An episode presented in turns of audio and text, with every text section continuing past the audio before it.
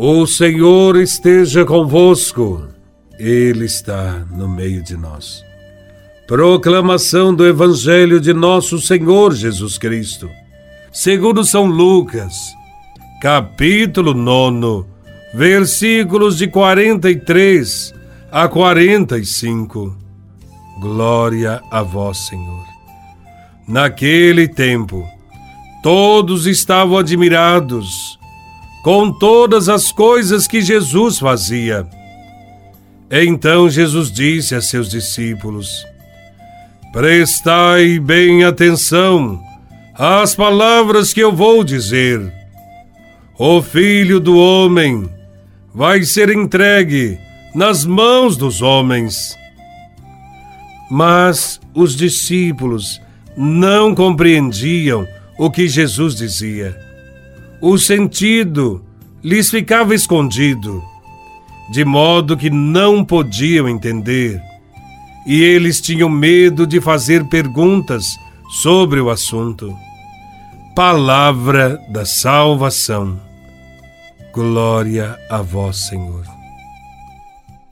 O povo ficava maravilhado com a pregação e os feitos de Jesus e alimentava a esperança de um Messias triunfalista, de um Messias poderoso.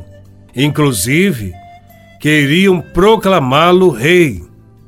Diante de tanta gente que o procurava, Jesus adverte os seus discípulos que não ficassem com os olhos e as mentes na admiração e não se deixassem levar pelo entusiasmo do povo, que a ele corria. Este não era o seu projeto. E por isso, mais uma vez, Jesus fala de sua paixão. Aquele que o povo procurava ver. O homem que fazia milagres, que alimentava o povo, o filho do dono de tudo quanto existe, aquele que veio salvar os homens, morrerá numa cruz. Pela segunda vez, Cristo insiste em anunciar a sua paixão e morte. Jesus avisou-os: o Filho do Homem será entregue aos homens. Para nós que conhecemos a paixão de Cristo e a sua ressurreição, essa frase de Jesus é muito clara. Mas os discípulos não queriam entender o que Jesus lhes advertia eles também estavam presos ao ideal de um Messias comum naquela época, um Messias guerreiro que pudesse conduzir o povo de Israel ao brilho de um reino humano, à semelhança dos outros reinos deste mundo. A sua declaração de que vai dar a vida deixa os discípulos com medo. Eles não compreendem que o caminho do amor passa pela dor da fidelidade ao reino de Deus. Presos à imagem do Messias terreno, os apóstolos sentem dificuldades em acolher o anúncio do seu sofrimento e da sua morte dolorosa. Isto também acontece com cada um de nós. Quantas vezes a palavra de Jesus também nos tira da zona de conforto.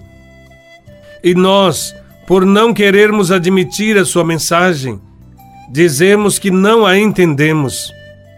Procuramos algum subterfúgio para enfrentar os desafios que ela nos propõe. Hoje, depois de mais de dois mil anos, o anúncio da paixão de Jesus ainda continua a nos provocar. Não queremos que Jesus dê a vida. E muitas vezes não queremos também dar a nossa vida por causa do reino. Precisamos ter consciência de que nós também, como os apóstolos, só poderemos realizar atos de libertação se também formos libertos de nossos projetos egoístas e ideias equivocadas sobre Jesus que cada um de nós possa pedir cada dia ao Espírito Santo coragem e força para assumirmos a palavra de Deus que nos liberta. Que o Senhor nos dê a graça de entender a nossa missão. Que sejamos um dom, uma doação para nossos irmãos e irmãs em nossas comunidades. Louvado seja nosso Senhor Jesus Cristo, para sempre seja louvado.